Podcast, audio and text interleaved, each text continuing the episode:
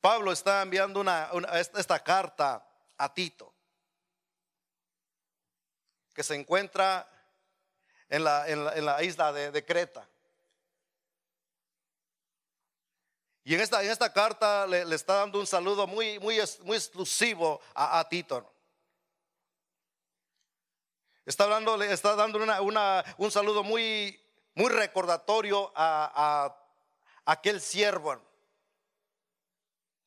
le está recordando cuál fue la razón, cuál fue el, propósito por la cual él decidió dejarlo en aquel lugar, en aquella isla para que enseñase, para que predicase, para que levantase eh, eh, la iglesia de Cristo en ese lugar también. Y yo quiero en esta tarde, hermanos, que aprendamos algo bien importante aquí de lo que Dios quiere hacer eh, dentro de la iglesia también.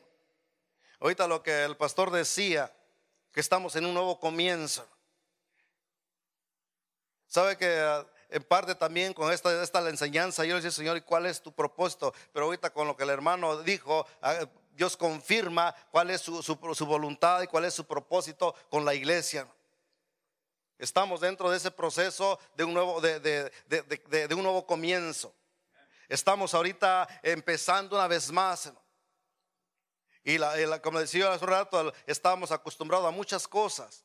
Nos habíamos acoplado a muchas cosas, a mucha forma de ser, de mucha, a muchas ideas de lo que eh, se cree que se tiene que hacer. Y nos acostumbramos y, practicamos e hicimos. Y gloria a Dios, si dentro de ello hubo bendición, si dentro de ello hubo crecimiento, si dentro de ello hubo, hubo vidas cambiadas, hubo transformación y hubo todo lo que Dios solamente puede hacer, gloria a Cristo. Pero si no hubo, hermanos, si no hubo nada de eso, entonces quiere decir que en este comienzo las cosas Dios quiere que sean de esa manera y Él nos va a guiar, nos va a conducir a que las cosas vuelvan una vez más a reponerse, seguir adelante y no parar, hermanos. El título de, esta, de este mensaje es Una iglesia sólida. ¿Cómo formar una iglesia sólida? ¿Cómo va a surgir esa iglesia sólida? ¿Por qué razón? Porque hoy en día lo más que se ha visto y lo que se ha, se ha sentido y, hemos, a, más que nada, sido, sido testigos es de que la iglesia estaba débil. Había una iglesia, pero la iglesia era una iglesia débil. Una iglesia que se había, se había debilitado. ¿En qué momento? Yo no sé, ¿En qué momento la iglesia se debilitó? No sé, simplemente tal vez por costumbre, tal vez por las cosas que eh, nos acoplamos y empezamos a, vivir y a hacer y a practicar, y porque alguien más lo hace, también nosotros lo hacemos, porque alguien más lo dice, también lo decimos, porque alguien más ah, ah, hace cierta cosa, también nosotros lo seguimos, y esas cosas, hermano, empezaron a surgir. Es el tipo de iglesia que se estaba formando. Es el tipo de iglesia que, está, que hasta los últimos días, hasta el año pasado, pudiéramos decir que estuvo, que estuvo circulando hasta que vino esta, esta situación y mire que paralizó todo y de ahí todas las cosas se dispersaron. Al grado que ahorita mire todas las, las grandes eh, conferencias y campañas que existían y todas las cosas, hermano, ahorita me pregunto dónde se irían los conferencistas ¿Dónde se irían aquellos hombres que eh, se paraban y, decían, y mira que cosas grandes? Pero muchos de ellos lo hacían más que nada por conveniencia. Se hacían muchas de las cosas, eh, se hacían porque, eh, porque le habían encontrado el modo de obtener buenas ganancias. Pero la iglesia verdadera, la iglesia, ah, una iglesia sólida, es una iglesia que se va a parar porque ama al Señor. Una iglesia porque va a entender que solamente con Cristo es que puede ser más que vencedor. Una iglesia que va a determinar a decir, Señor, yo no lo hago por ninguna, eh, por ninguna necesidad ni por ninguna ganancia. Yo lo hago porque yo lo hago porque te amo a ti, Señor. Yo lo voy a hacer porque yo te busco a ti. Y yo lo voy a hacer porque yo anhelo estar contigo un día en esa eternidad. Esa es la iglesia que Dios quiere levantar, hermanos. En esta tarde Dios quiere con este mensaje enseñarnos la importancia de entender de cómo alcanzar a ser un líder espiritual dentro de la iglesia. Un día estaba platicando con el pastor y, él me mencionó esa palabra. Yo me quedé con esa, con esa idea de que es necesario que en la iglesia dice hagan líderes espirituales. Yo me quedé pensando, digo, ¿cómo, cómo, se, cómo se forma eso? ¿Cómo, ¿Cómo surgiría? Pero sabe que déjeme decirle, hermanos, que cada uno de nosotros deberíamos anhelar ser un líder espiritual. Cada uno de nosotros deberíamos tener ese anhelo y deberíamos estar en esa, en esa posición ya de como líder espiritual, iglesia. Si no tenemos esa, ese deseo o esa facilidad, déjeme decirle que entonces algo anda todavía no muy bien en nosotros. Pero la iglesia tiene que desear, tiene que anhelar eso, tiene que buscar ser un líder espiritual. ¿Por qué razón? Porque lo necesitamos. Cada uno individualmente, usted eh, varón como hombre, usted tiene que ser un líder espiritual para su familia. No tiene que decir precisamente, oh, que yo no quiero nada que ver con la iglesia, no quiero ningún liderazgo, pero déjame decirle que Dios te ha dado una familia. Dios te ha dado una esposa, te ha dado hijos, te ha dado un hogar. Entonces tienes que anhelar, decir yo quiero ser ese líder espiritual para dirigir a mi familia, para dirigir a mis hijos, para pararme bueno, en tu verdad, Señor, porque tengo a alguien más a quien tengo que instruir, a quien más tengo que enseñar, a quien más tengo que corregir, a quien, a quien más tengo que ayudar, animar. Es necesario, es necesario que haya ese, anhelo, ese deseo en el corazón.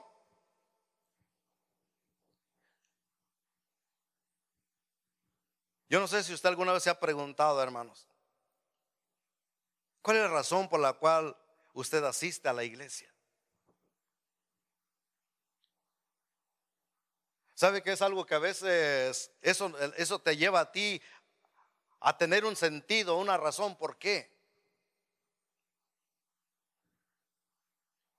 ¿Cuál es la razón por la cual yo, yo, yo, yo me acerco? ¿Por qué yo llego a la iglesia? Yo creo que por mucho tiempo ah, eh, se ha extraviado e, ese, ese sentir. Yo creo que a lo mejor, yo pienso, hermano, considero que dentro de la congregación, tal vez hay más de uno aquí que nunca en su vida se ha preguntado cuál es la razón. Ciertamente, así no, es que porque bonito ser salvo, gloria a Dios, hermano, qué bendición. La razón número uno es para acercarnos a Cristo, conocer a Cristo, para ser salvos. Pero después de ahí, cuando usted viene, ¿cuál es la razón por, la cual usted asiste, por la cual usted llega, por la cual venimos, nos congregamos? Para que usted, ¿Por qué usted llega aquí y, está aquí sentado ahorita en esta tarde? ¿Por qué venimos cada vez que hay servicio, martes, jueves, domingos y cualquier otro día que haya actividad y, eventos donde Dios va a hablar, donde Dios le va a dar palabra? Número uno, hermano, considero que tiene, que tiene que ser porque queremos ser corregidos en primer lugar. Porque reconocemos que nuestra vida necesita corrección día tras día. Número dos, pienso porque anhelamos y deseamos ser enseñados. Pero número tres, hermano, entonces de ahí, ¿para qué quiere toda esa enseñanza y todo ese conocimiento y todo lo que, lo que Dios le corrige? Para que nosotros también podamos hacer lo mismo, para que usted tenga la facultad de poder hacer lo mismo, de poder enseñar, de poder instruir, de poder corregir, de poder hacer las cosas. ¿Sabe, hermano, que la iglesia, esta iglesia va, a ir en aumento, va a ir creciendo? El Señor va a ir trayendo a vidas, va a ir trayendo más almas, va a ir trayendo más familias, va a ir atrayendo a todos los que tienen que ser salvos. La iglesia esto tiene que estar preparada. Una iglesia débil, una iglesia que, está eh, fluctuando, déjeme decirle que no va a tener la fortaleza para poder atender, para poder asistir, para poder ayudar. Se necesita, se va a necesitar una iglesia firme, una iglesia sólida, una iglesia genuina, una iglesia real que se pare y que crea y que confíe y que diga yo estoy dispuesto a hacer el trabajo. Yo estoy dispuesto a pararme, Señor, y yo quiero caminar, y yo quiero hacer lo que tú me estás eh, enseñando, lo que tú me estás guiando. Se necesita determinación, hermano, para hacerlo. Hay urgencia dentro de las iglesias de que la iglesia sea limpiada y que sea restaurada una vez más, hermano. Y que la iglesia empiece con un fundamento sólido, hermano. Que la iglesia empiece con un principio sólido. Que la iglesia se, eh, empiece, se fundamente en, en las cualidades sólidas. Que solamente a través de la bendita palabra de Dios podemos encontrar y que puede hacernos a cada uno de nosotros. Que puede formar la vida, el carácter y la voluntad de la iglesia. Es necesario, hermano. La iglesia tiene que estar en fundamentos sólidos. ¿Sabe que nadie que edifica va a edificar en, un lugar donde está inestable? Para empezar una, una, edificación se aseguran, se cercioran de que el terreno esté completamente en terreno ah, firme, y si, y si la tierra está mal, mire que los constructores lo que hacen es, eh, el, tal vez el ingeniero quien está haciendo, eh, quien está haciendo todos los cálculos, dice esta tierra no sirve. Lo primero que es escarban y sacan toda la tierra débil y vienen y empiezan a rellenar y ponerle tierra firme, tierra que se va a hacer, que, va, que se va a poner sólida, dura y después de ahí ya preparan todo lo que va a ser, donde va a comenzar el cimiento.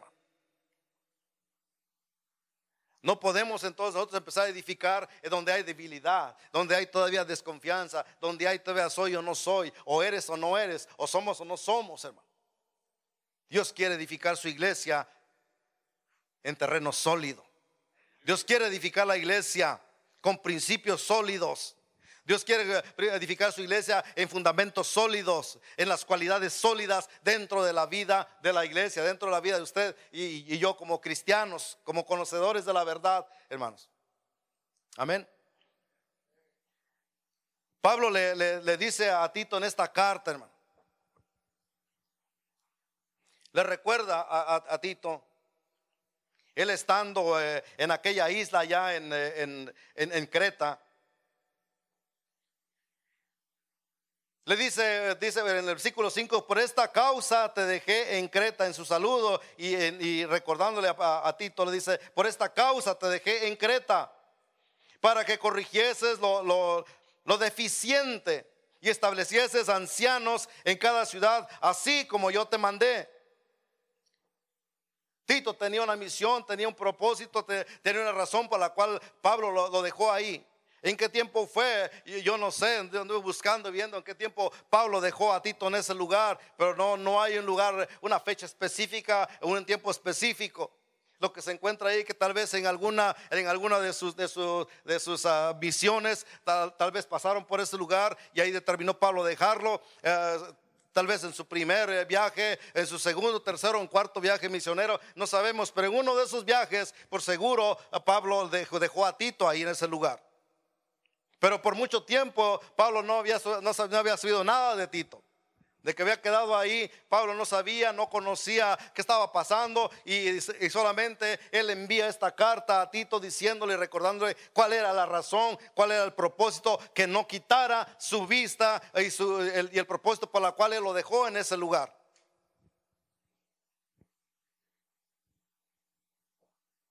¿Cuál era la razón? Dice, tú vas a llegar a ese lugar y vas a estar ahí para corregir lo deficiente. Esa palabra de corregir lo deficiente, decir, todo lo que está incorrecto, todo lo que está, está mal en ese lugar, tú vas a estar ahí porque tú vas a ser el, pilar, tú vas a ser que va, va a comenzar y tú vas a, cambiar todo lo malo, vas a llevar esta, la, palabra, vas a con la palabra de Dios, con la sana doctrina, tú vas a empezar a instruir y vas a corregir todo lo que está mal. Déjeme decirle que en Creta tenía también una mala fama. Así como estamos aprendiendo ahorita en el libro de Corintios, las clases que nos está dando el pastor y todo lo que estamos aprendiendo, mira hermano, la, condición de los lugares era bastante, bastante serio. Creta estaba en la misma condición también. Su fama no era muy, muy agradable. Su fama no era, no, era muy buena fama lo que tenía.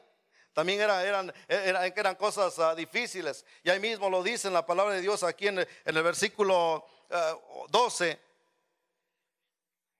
Dice, uno de ellos, dice su propio profeta, dijo a los cretenses, dice, siempre mentirosos, malas bestias, glotones, ociosos. ¿Se imaginan?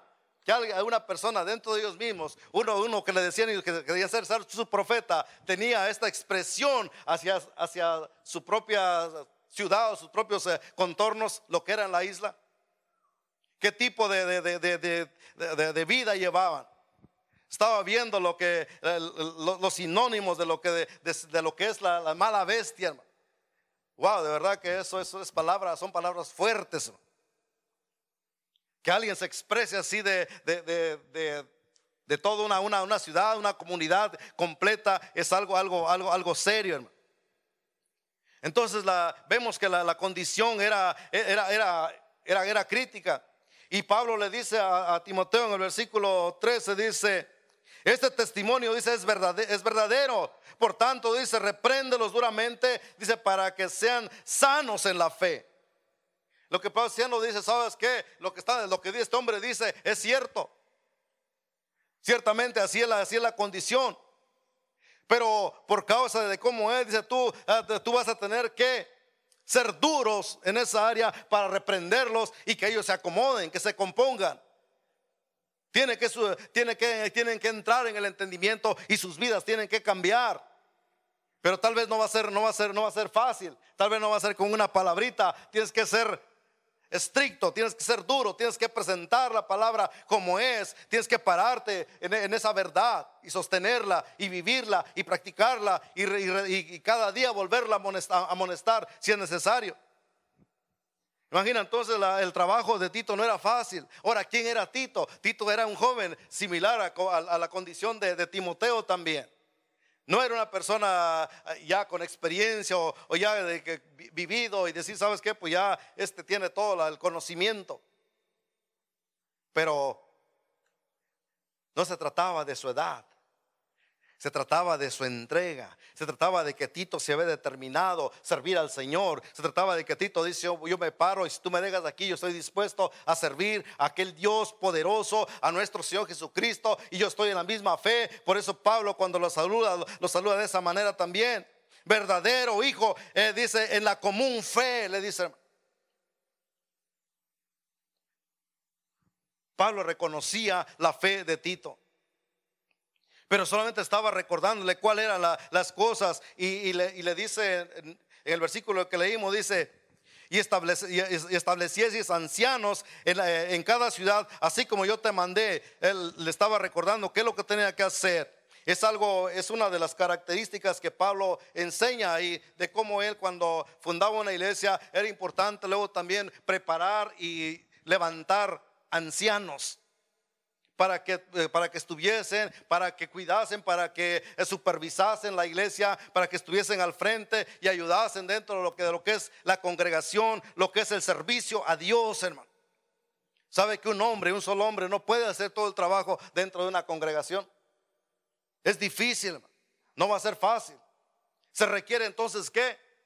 De más ayuda. Se requiere de hombres que, que estén dispuestos a, a servir al Señor que tengan la disposición, Señor, yo me quiero parar, yo quiero hacerlo, Señor. Yo quiero ah, entregar mi vida, quiero hacer mi vida en un servicio a ti, Señor. Es necesario, es importante. Pero quiero que sigamos viendo.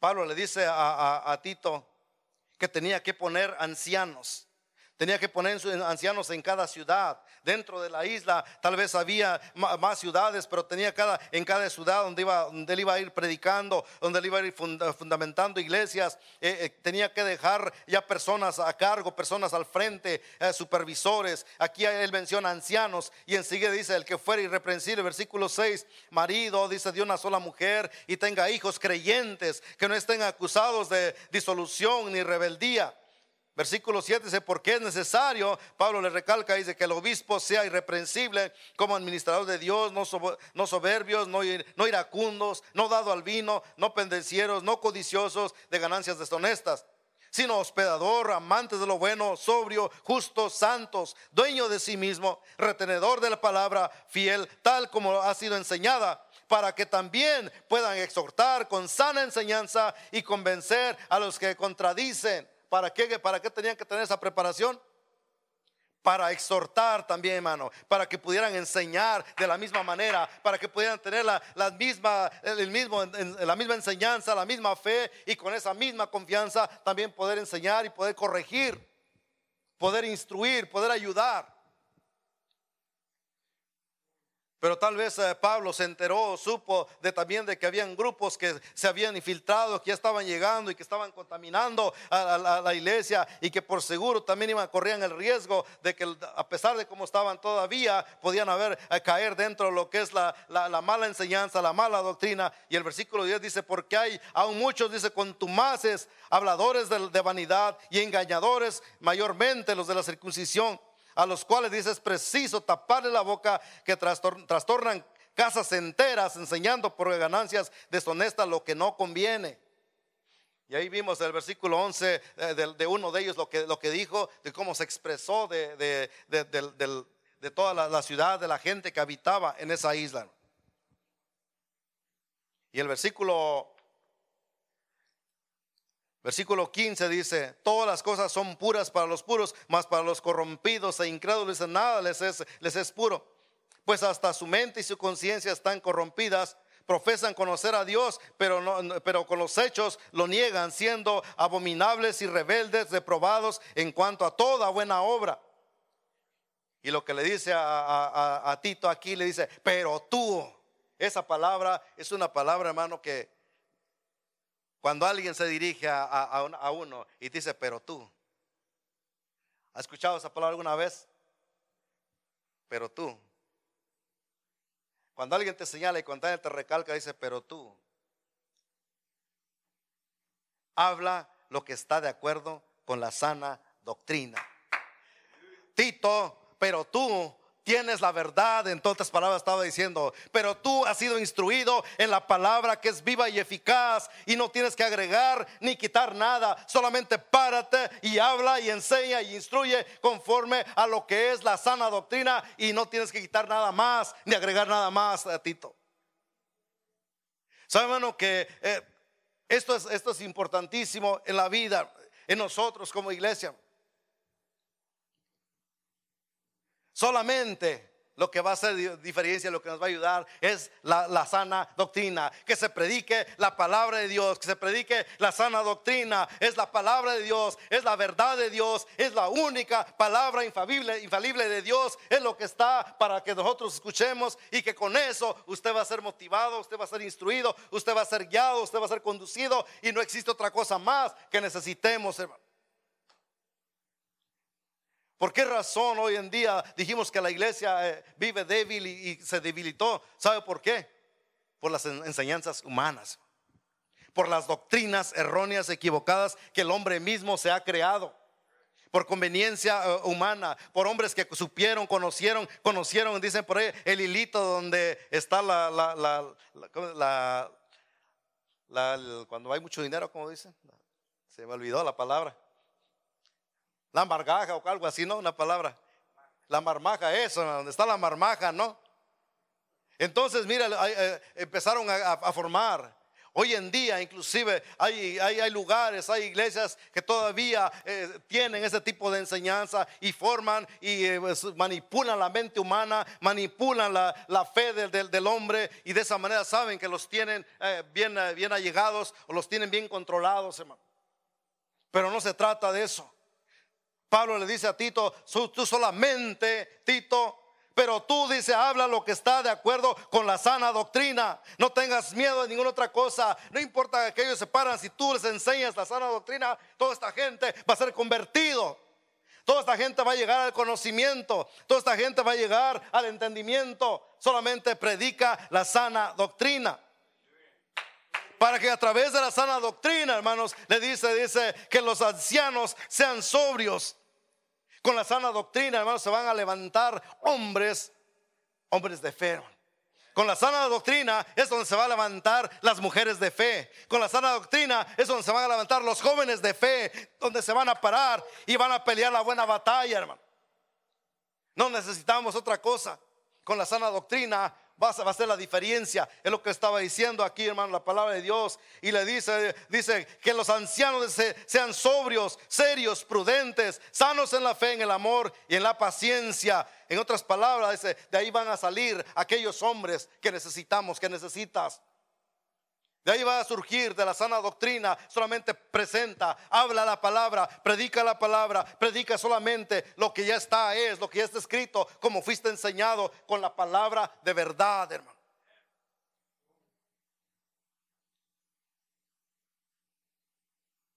Los ancianos, hombres que se levanten. Las cualidades de, de un hombre, hermano. En esta, tarde vamos a ver esas cualidades que necesitamos, porque necesitamos tener, dijimos que, principios sólidos, hermano. Dijimos también que necesitamos tener eh, fundamentos sólidos, los principios sólidos, y las cualidades sólidas. Y si no hay cualidades sólidas en la, en la vida del creyente, déjeme decirle que entonces la iglesia va a seguir débil, hermano. El hombre tiene que entender que con la palabra de Dios, con la sana doctrina, su vida va a reconocer y va a aceptar cada una de esas cualidades sólidas que necesitamos para poder hacer frente a todo lo que viene y pararnos con firmeza y poder de esa manera trabajar y alcanzar más almas, más vidas para nuestro Señor Jesucristo, para que el reino de Dios sea expandido, hermano.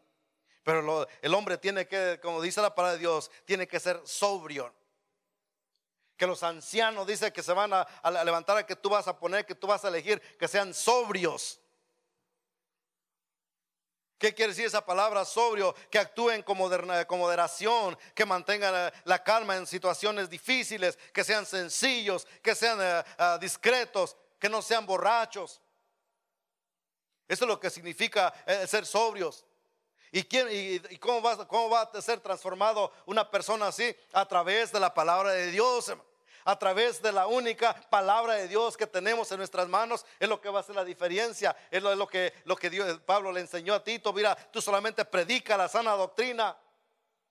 Y esa palabra va a ser para que surja, para que nazcan aquellos hombres transformados, aquellos hombres con todas estas cualidades que va a ser fuerte, firme y sólido a la iglesia. Le dio la otra, cualidad, dice que sean serios. Se necesitará seriedad, se necesitará que haya seriedad dentro del servicio a Dios. Hermano, eso es esencial. Hombres, necesitamos entender esta palabra. ¿Por qué razón eh, eh, eh, vacilamos y por qué las cosas no, no hacemos y, decimos y no, y, no, y no, no retenemos lo que decimos? Porque no somos serios. Y un hombre se reconoce por la seriedad con la que está hablando. Y serio no quiere decir que estás con la cara ahí, pues, pues, que no echa ni una risa ni nada de eso. No, eso no está refiriendo. Lo que está diciendo serio es que obres sin engaño, sin burla y que seas en tu palabra, que seas cumplidor en tu palabra. Que seas recto con lo que dices. Que con la determinación que hagas te mantengas, lo sostengas y dices, si yo dije, aquí lo sostengo y si es necesario, aquí mismo me muero, pero yo no me muevo de lo que dije. ¿Por qué? Porque eso es un verdadero hombre, hermano. Eso es lo que, lo que Dios quiere, es lo que Dios busca, es lo que Pablo está diciendo, va a surgir, van a ser, pero el hombre tiene que de esa manera para que se paren y sean esos, esos ah, ancianos, que sean ah, esos obispos que están al frente, tienen que tener estas cualidades. Le dijo, dice que sean prudentes, que piensen en los riesgos. Eh, prudencia significa pensar en los riesgos, que actúe con, eh, con cautela, que sea precavido, juicioso, cuerdo, sensato, sensible. Cualidades, hermano, que a veces los desconocemos. Cualidades que a veces ignoramos, cualidades que decimos, nada, no es necesario. Actuamos impulsivamente, una persona que actúa impulsivamente no es una persona prudente. Una persona que actúa simplemente al aventón a ver qué sale, esa no es una, no es una persona prudente. Entonces, estamos viviendo todavía en desobediencia, estamos viviendo todavía en ese mundo de maldad, en ese mundo de engaño, en ese mundo como, como, como estaba toda la ciudad en Creta, con contaminado con todas esas cosas. Sensatos en la fe, dice la palabra de Dios. Santos en la fe, eh, sanos en el amor, sanos en la, paciencia, Cualidades del hombre, cualidades del, varón, cualidades de aquel, de aquel que decía, que, digo, levanta eh, hombres que se paren, ancianos. A veces tenemos la mentalidad, oh, un anciano es aquel que ya anda con el bastoncito, ya, ya no se puede sostener. No, déjeme decirle, pues ahí ya no. Puede hacer un, un, grupo, pero anciano es aquel que tenga la capacidad, que tenga la, el conocimiento, que tenga la cordura, que tenga todas estas cualidades para pararse y poder servir al Señor con todas las cualidades que Dios demanda en la vida de un servidor de Dios.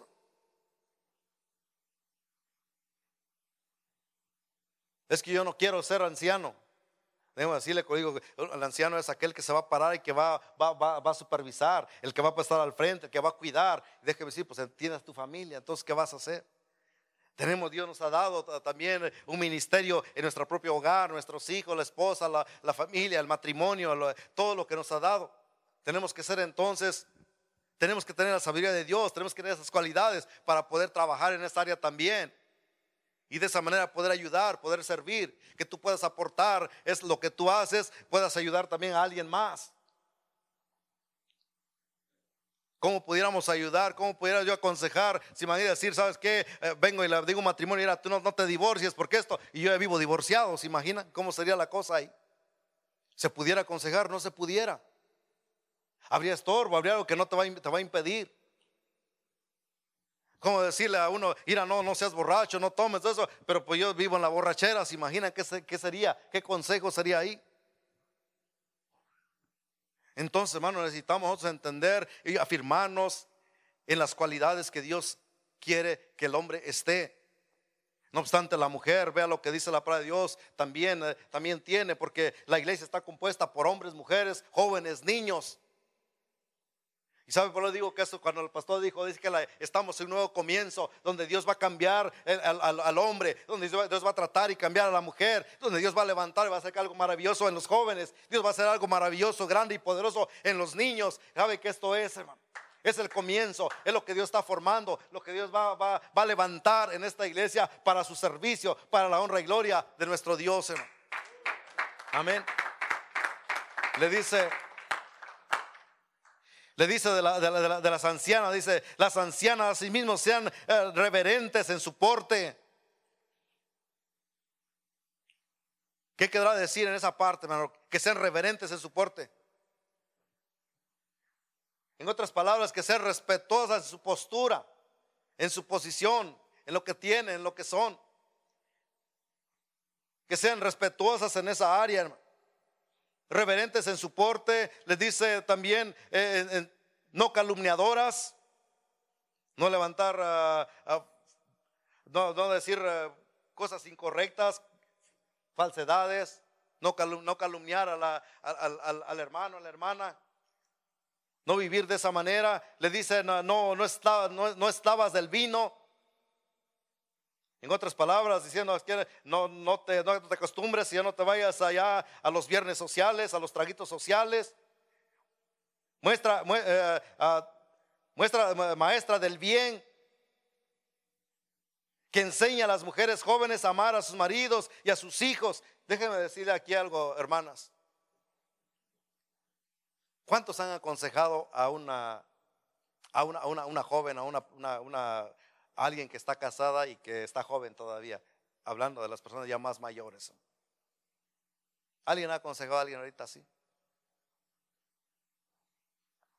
O alguna joven se ha acercado y buscar, eh, hermana, ¿cómo le hago aquí? Sabe que mire, pues anoche me agarré del chongo con mi marido y pues ahora no, sé ni cómo, ni cómo hacerle para reconciliarme. O, o mire, ¿sabe qué? No sé ni cómo confrontar esta situación. ¿Sabe, hermano, que son cosas que se necesita? Y Dios quiere que la iglesia esté preparado para todas estas cosas.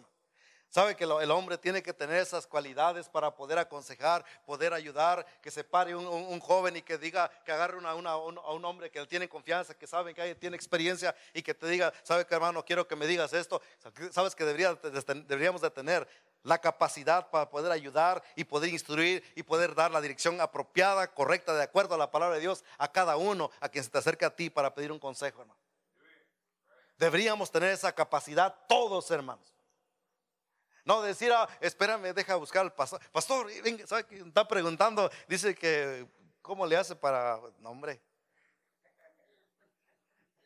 ¿Cómo nos veríamos, hermano? O que llegue una, alguien nuevo y que diga, ¿sabe qué, hermano? Pues yo quiero, este, ando buscando esta ayuda. Ya nomás estamos siendo y a ver, ¿qué se ocupa el pastor para que ya? no. Híjole, el pastor no, no se apura y, y esta señora, híjole, no. Estamos tronando los dedos y buscando la manera que más hacer para ver si desocupa el pastor, para ver si viene y lo atienda. No, hermanos. Tiene que haber, tenemos que levantarnos, tenemos que pararnos como ancianos dentro de la congregación, dentro de la iglesia, aptos, capaces para poder ayudar, para poder sostener esta sana doctrina y a través de ello usted ayudar y corregir e instruir a más personas, hermano. Que tengamos esa capacidad. Y sigue diciendo ahí la palabra de Dios, hermano. Dice que, que, enseña a, las jóvenes a amar a sus maridos y a sus hijos y ser prudentes, castas, cuidadosas de su casa, buenas, sujetas a su marido, para que la palabra de Dios no sea que blasfemada, hermana. Gloria a Dios por eso, hermano. ¿Para qué es todo esto, hermano? Para jactarse, para que saben que yo soy la hermana aquí, para que sepan que yo sí tengo conocimiento y yo sí no es para que la palabra de Dios no sea blasfemada, hermano. Para que el nombre de nuestro Dios Jesucristo quede en alto. Para que sepan quién es el Dios real, genuino y poderoso que tenemos. Para que sepan quién es el creador de la palabra. Quién dejó esta palabra y quién guía la palabra. Y quién es el todo de nuestra vida, hermano. Para que no sea blasfemado la palabra de Dios. Para eso Dios quiere que la iglesia se prepare, que la iglesia se levante, que la iglesia tenga ese conocimiento que anhele y deseemos tener conocimiento cada día más y más. ¿Para qué? Para que el Señor, el nombre del Señor Jesucristo quede en alto, hermano. Pero no solamente ahí, sino que también a, los jóvenes le dice, exhorta a sí mismo a los jóvenes a que sean prudentes,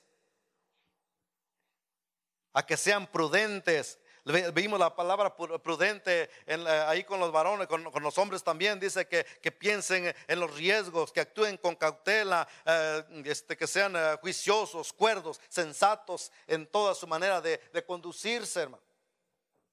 Es necesario que los jóvenes procuren esa parte, que sean instruidos de esa manera, que los jóvenes sean exhortados en esa manera para que actúen de la manera más juiciosa posible en su manera de conducirse, de hacerse. Y eso les va a ayudar también a ir creciendo y poco a poco van a ir adquiriendo cada día más y más conocimiento, sabiduría. Y mire que un joven que se pare y que está en esa condición va a poder también ayudar a más jóvenes.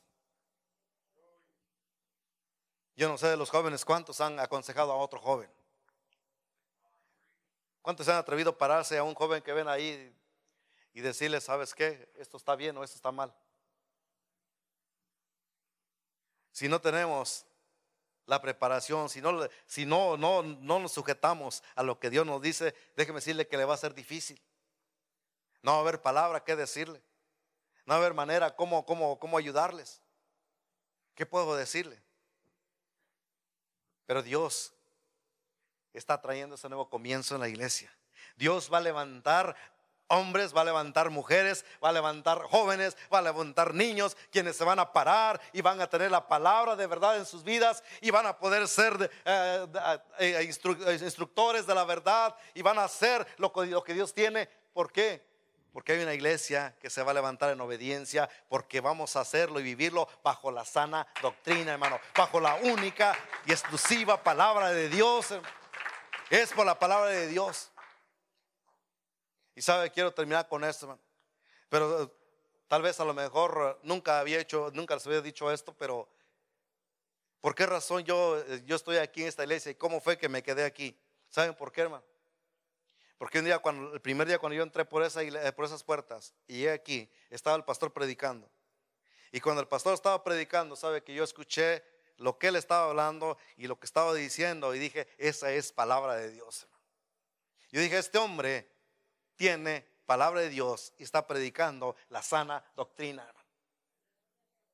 ¿Sabe qué es lo que yo identifiqué inmediatamente? Dije, este hombre tiene la sana doctrina y se para por la verdad, conoce la verdad. Y terminó todo el mensaje y dije, Señor, gracias, porque yo sé que este es el lugar que tú tienes para seguir creciendo, para seguir caminando, para seguir adelante y que no, no, no, no retrocedo, porque nosotros somos de los, de los que retrocedemos, sino de los que proseguimos, hermano. Amén. Eso es. Y gloria a Dios, hermano, porque yo sé que el Señor sigue dando. Y sabe que este varón que está aquí, este hombre que está aquí también, Dios lo ha puesto y le ha dado ese mismo sentir, hermano. Que se para por la verdad, conoce lo que es la verdad y va a predicar y va a dar lo que es la sana doctrina solamente, hermano. Crean, confíen, yo solamente les motivo y les animo, hermano, que sigan adelante. Porque no hay otra manera, no hay otra forma más que donde se predique la sana doctrina, donde se predique la palabra de verdad, es ahí donde su vida va a crecer y usted va, va a tener Tal vez a lo mejor momentos en los cuales sea reprendido, sea exhortado, no va a ser muy agradable y va a decir, ¿por qué me dijo esto y por qué? Y me dolió el corazón y yo ya no regreso a esta iglesia, regrese hermano. Cuando el corazón le dice, ya no voy a regresar porque me dolió lo que me dijo, regrese y acérquese y sabe qué. Y dígale, si no le dice al hermano, acérquese y dígale, Señor, gracias Señor porque tú hablaste de mi vida y me dices esta palabra porque yo la necesitaba. Y si se atreve, dígale al pastor, pastor, gracias, ¿sabe qué, pastor? Muchísimas gracias, me dolió el corazón y me hizo enojar, pero sabe que esa palabra me va a dar aliento, me va a dar vida y voy a avanzar porque el Señor me ha librado de una condenación. Porque el Señor me ha librado de una maldad. Porque el Señor me ha librado de caer en, las garras del enemigo. Pero esa palabra que escuché y que usted lo dijo, esa palabra me ha librado. Yo no sé si pudiera ver alguien así algún día o alguien en agradecimiento, pero sabe que eso es cuando la palabra de Dios es predicada y está dentro de lo que es el plan y la sana doctrina, déjame decirle que ese es el sentir. Eso debe de hacer la reacción de un cristiano, hermano. Amén. Y cuando eso sucede, vamos a tener ancianos poderosos que se van a parar y que el hermano va a decir, no, ¿sabe qué? Mire, vaya con él o con él o con él no, no va a haber ni siquiera eh, elección, va a decir, toda la iglesia está capacitada para poder ayudar, para poder instruir, para poder eh, enseñar, para poder corregir, para poder eh, favorecer la vida de una persona en necesidad, hermano. Amén.